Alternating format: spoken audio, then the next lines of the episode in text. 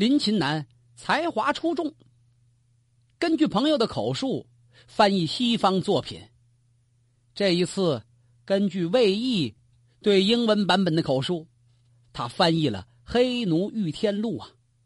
两个人不知哭了多少回，在哭泣声中完成了这部小说的翻译。这就是后来著名的汤姆叔叔的小屋，当时的名字叫《黑奴遇天录》。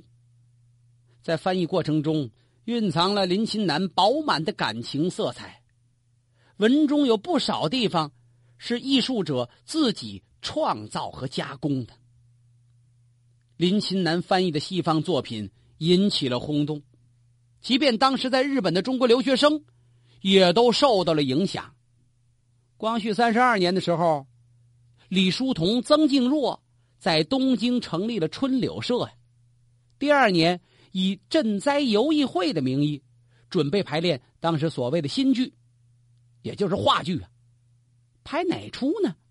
他们挑来拣去，觉得《茶花女》在国内很有影响，就选定这个故事，以此作为剧本创作。李叔同。长身玉立，潇洒风流啊！他被推选扮演主角玛格丽特，就是那茶花女啊。为此，李叔同特意把自己一撇美丽的小胡子也给剃了。茶花女是法国姑娘，不能穿旗袍啊，所以特意定制了几身当时时髦的西洋女子服饰。他们的话剧获得了成功啊！没多久，春柳社又演出了《黑奴遇天录》。还是林琴南的作品，由陆静若的兄弟陆路沙扮演黑奴。露露莎原先在日本学医，扮演一个被白人虐待的黑奴，感动台下多少人涕泪横流啊！从知识界到教育界，从文学界到艺术界，有多少志在救国的先锋人物，尽自己最大的努力。在挽救中华民族，在唤醒中华民众啊！早在中国第一个驻日外交使团赶赴日本的时候，当时翰林院侍讲何如章做这个代表团的团长，作为访日大使，特意挑选了一个叫黄遵宪的人跟他随同赴日。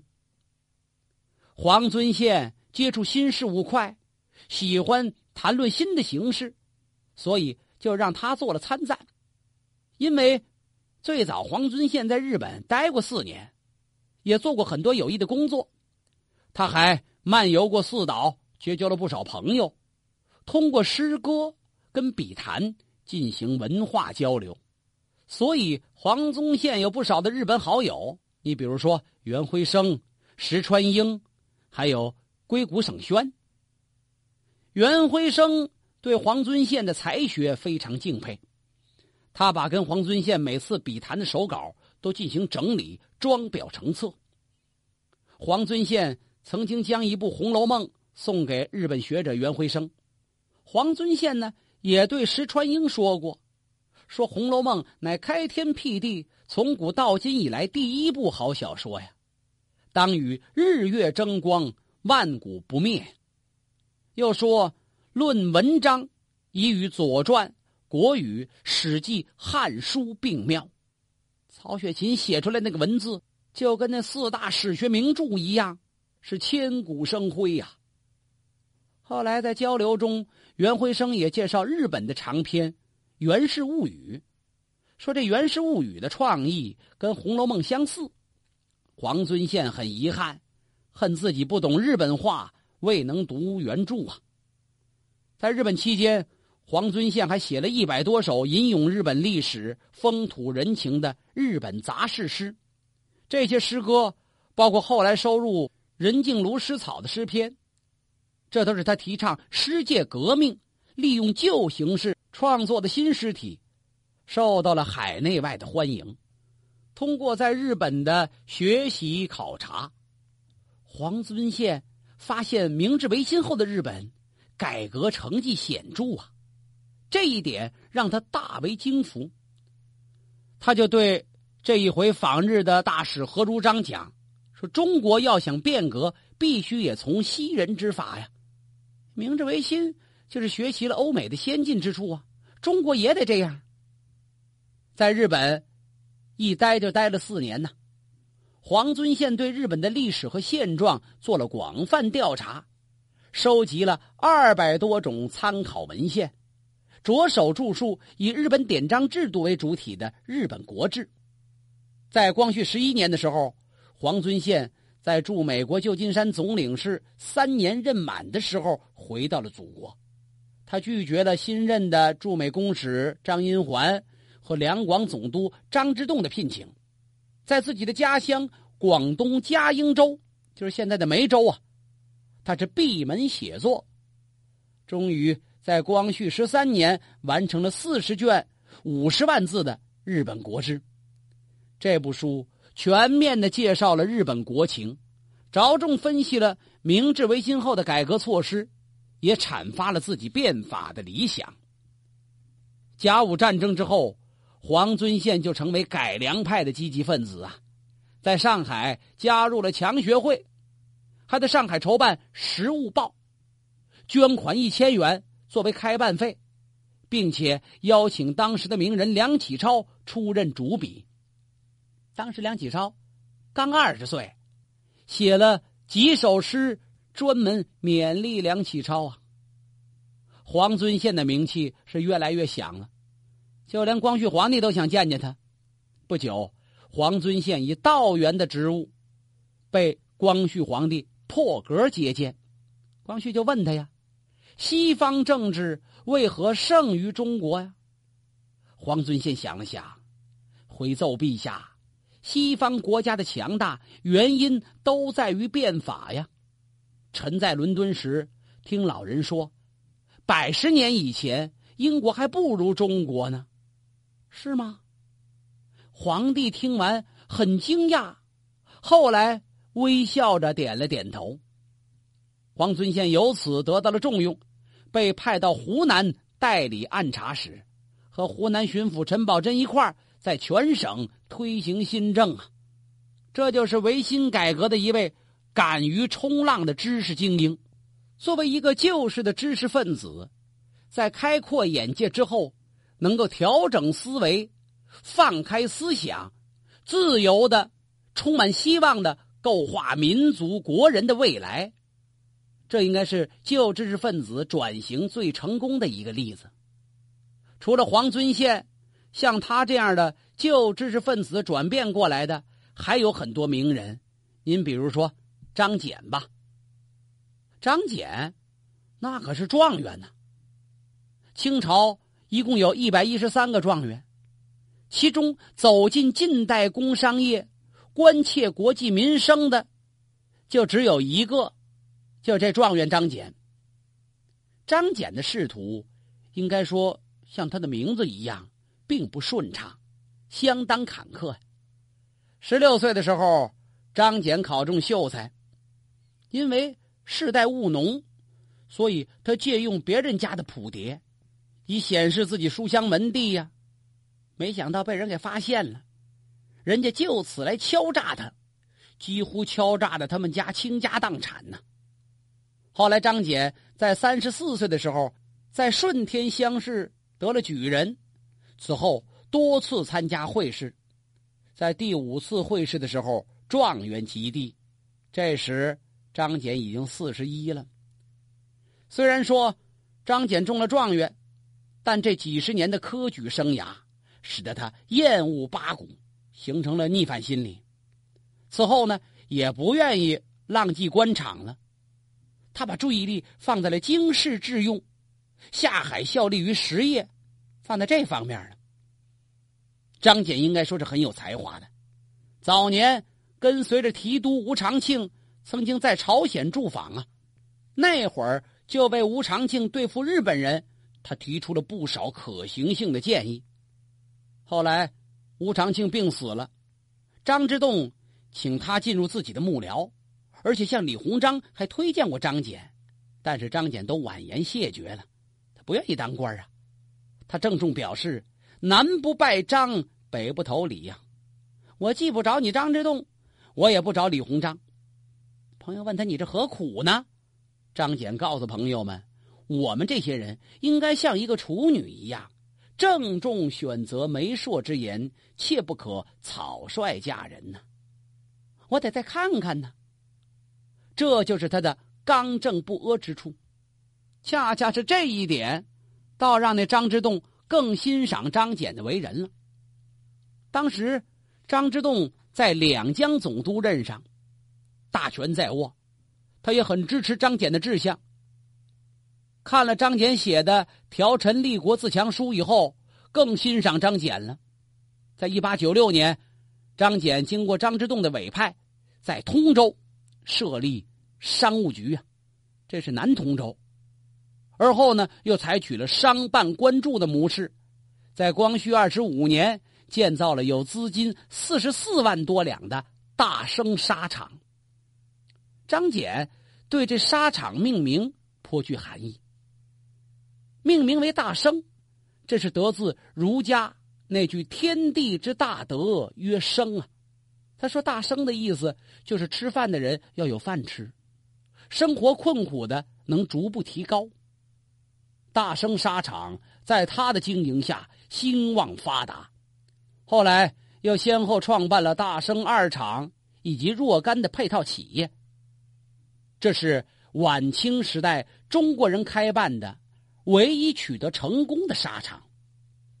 张俭呢，也懂得办厂的要义啊，比如对于纱厂款项的往来，必须公私分明，自己生活怎么困难。也不在这账上做任何挂靠，而他呢，以个人名义办的育婴堂、养老堂等等慈善事业，除了沙场额定的捐款之外，每年年底都要查一查账，有积欠的，自己就在上海登报卖字，用此所得来偿还债务。总而言之，张俭经营沙场是公私泾渭分明，那账绝乱不了。为了开展大生商场的业务，张俭没少了从南通购奔上海。他发现那里的底层苦力，比如说拉洋车的吧，这些人都是因为家乡无田可种，才出来沦为苦力的。大多数海门人、崇明人，这都是那儿的农民呢。而沙场呢，要生产就得需要棉花呀，需要棉花地，有人得去种啊。所以，张俭亲自就到了黄海和长江北口间的通州、海门、崇明，到这一带视察三天。有时候步行，有时候坐独轮小车。他到这一看，这个地方是一片近似于长方形、将近三万亩的沙田，可为所用啊。他就招租开垦，把这块变为棉花田。面海之地，用筑大堤的方式来抵御海潮。所有的田亩分为七个大区啊，每区四周环以人工河，河内田亩按井字或者十字来规划，划分出若干块以每块二十五亩招租，规定佃户得六成。这样一来，很多人又都回到了地间从事生产。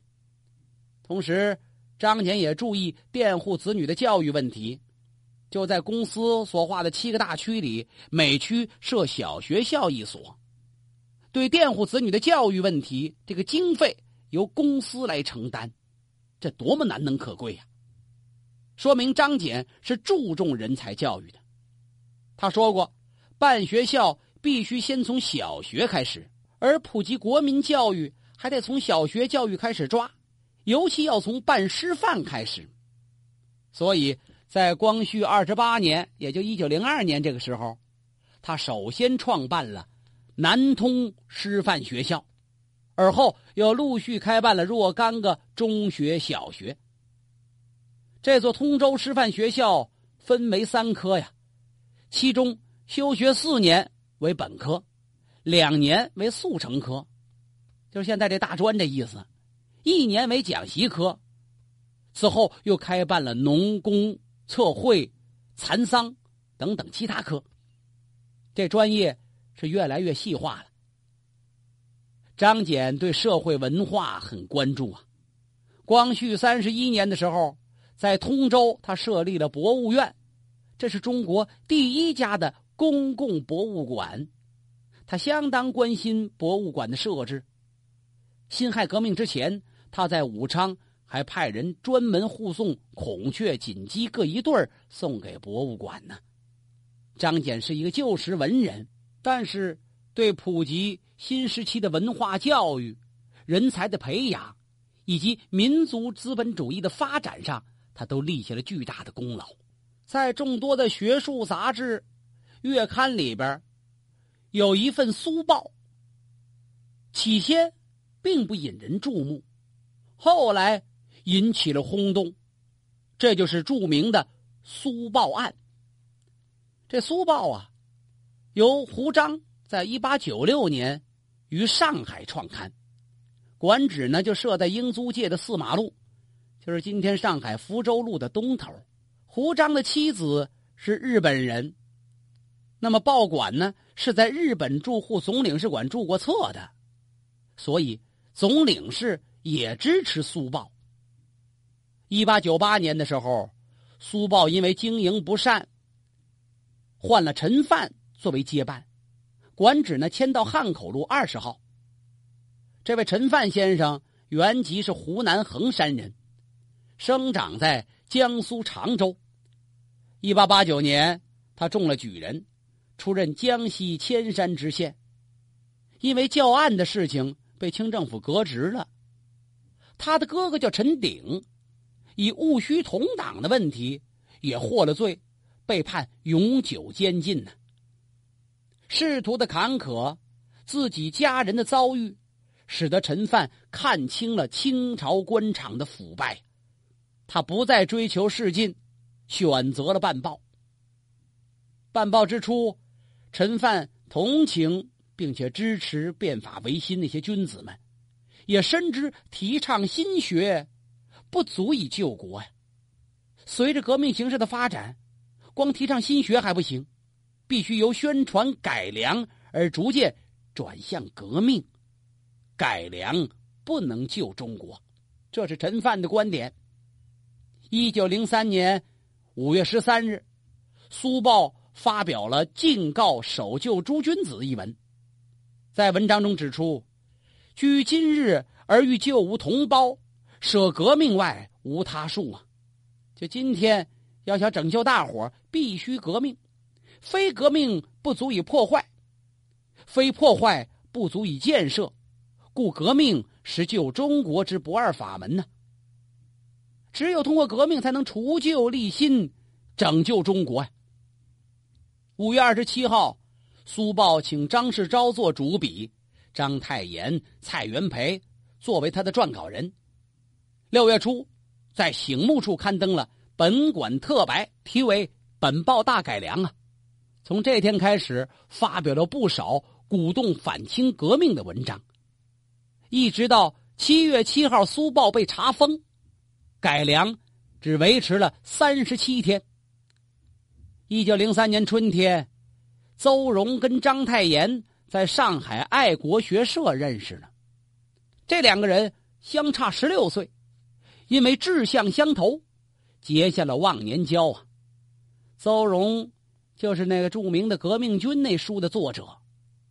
他当时署名是革命军中马前卒，邹容，章太炎为他的书作序。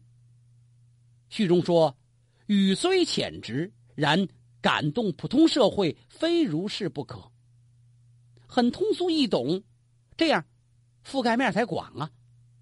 六月九号，《苏报》也刊载署名爱读革命军者的《读革命军》一文，对。邹容的革命军进行了评论，是以排满之见，实足为革命之前势力呀。排除满清，这是革命的动力，而今日革命者所必不能不经之意图也，非这么走不可。这个路绕不过去，并且热情赞扬，说此诚今日国民教育之第一教科书啊，把邹容的革命军推到了这么高的位置。并且在当天发表的新书介绍栏里又介绍了革命军。第二天，发表了章太炎为这本书做的序，强调革命的必要性。章太炎把革命军比作震撼人心的雷霆之声，称为一师先行啊。六月二十号，新书介绍栏目中介绍了章太炎的《驳康有为书》，这书报是揭露刊登啊。章太炎批驳康有为的谬论，用词激烈，敢于向神圣不可侵犯的军权进行挑战，直斥保皇派所尊崇的圣主光绪为宰田小丑，未变书卖，他连那粮食他都分不清。邹容的革命军。和章太炎的《博康有为论革命书》这两个作品的介绍和刊发，马上让苏报销量大增。苏报一纸风行，是振聋发聩，这就引起了清朝统治者对苏报的极大仇视跟震惊。要不怎么把报纸给查封了呢？封闭了苏报馆，逮捕了章太炎跟邹容。开始啊，先抓住的是章太炎。邹荣正在外地呢，听说苏报案之后，他不愿意置身事外，光让章太炎先生一个人在监狱里边受苦吗？他自行投案，自首了。就这样，章太炎跟邹荣在租界的监狱里边是坚持斗争啊。七月十五号，上海公共租界会审公廨对章太炎跟邹荣进行了第一次审讯呢。会审一开始，邹荣、章太炎的辩护人就问这会审官呢：“现在原告究竟是什么人呢？是北京政府，是江苏巡抚，是上海道台？请您明白宣誓啊！这到底原告是谁？谁告他们俩呀？”会审官也不知道怎么回答，只得吞吞吐吐：“呃，原告是是中国政府。”没有正面回答。就这样，出现了古今中外从未有过的本国政府乃诉讼本国子民于外国属下的低级法庭。为什么？中国政府告中国子民，却是在外国人的租界里进行，而且是一个低级法庭。你想会审公廨吗？这样的事情，真是可谓笑谈呢。章太炎跟邹容。在法庭上是慷慨陈词，据理驳斥啊。当时的记载说，章太炎跟邹容见危受命，可死而不屈，可杀而不可辱。一九零四年五月二十一日，宣判了，宣判章太炎监禁三年，邹容监禁两年，罚做苦工，期满释放，然后驱逐出境。宣判之后，由工部局将他们从巡捕房送到了提篮桥的监狱。他们在狱中坚贞不屈，相互勉励，为着革命理想斗争不息。